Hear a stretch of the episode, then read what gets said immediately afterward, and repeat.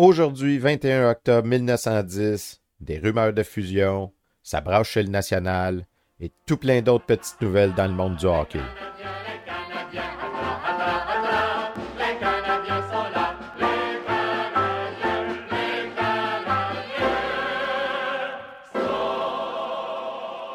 Bonjour à toutes et à tous, bienvenue à la revue de presse du Canadien de Montréal du 21 octobre 1910, une présentation de Raconte-moi mes ancêtres. On se souvient que George Kennedy cherchait à faire entrer le club athlétique canadien dans la Ligue. On disait de lui qu'il était proche du national et qu'il aurait l'intention de monter un club de Canadiens français. Pour en savoir plus, on est dans le journal Le Canada du 21 janvier. Les amendements ont été rejetés. La majorité des membres du National se sont prononcés en faveur du statu quo à l'Assemblée d'hier soir.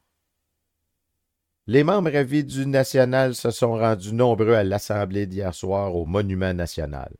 L'intérêt que cette catégorie de membres porte au National s'est affirmé hier soir.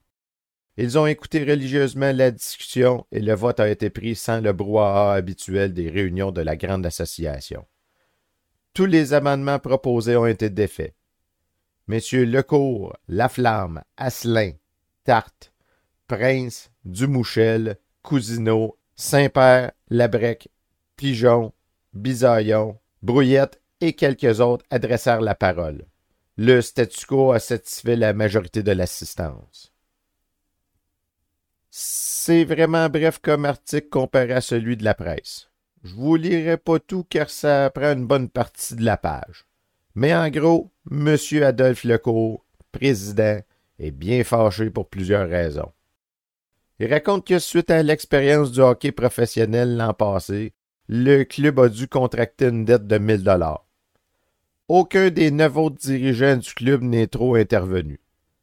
Il a donc dû organiser une levée de fonds parmi ses amis pour sauver le club faut savoir que le journal La Presse était de ses donateurs, ce qui explique peut-être pourquoi l'article de La Presse est plus détaillé.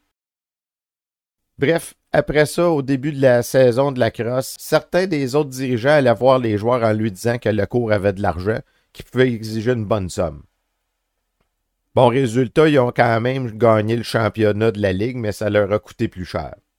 Et malgré les salaires élevés des joueurs, il a aussi réussi à dégager 6 000 de profit au national durant l'été. Je vous en lis un petit bout. C'est euh, M. Lecourt qui parle. Dans la cabale que certains d'entre eux ont fait au sujet de l'Assemblée de ce soir, on m'a accusé d'être un anti-national. On a laissé entendre que je voulais faire englober le national par le club athlétique canadien. Eh bien, messieurs, à ceux qui l'ont parlé ainsi, je vous dis, vous ne devez pas les croire maintenant que vous avez entendu tout ce que j'ai à reprocher à ces mauvais directeurs.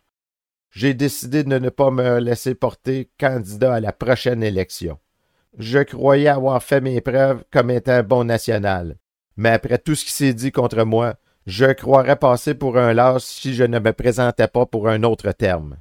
Mais j'espère que si j'étais élu, vous me donneriez de bons directeurs qui m'aideront dans mon travail au lieu de nuire à l'organisation. Bon, imaginez qu'après tout ce que je vous ai raconté, il y a certains des dirigeants qui vont euh, faire signer une pétition aux membres pour la démission de Lecourt. Bref, après son énoncé, il a demandé à ses opposants de se lever pour s'expliquer.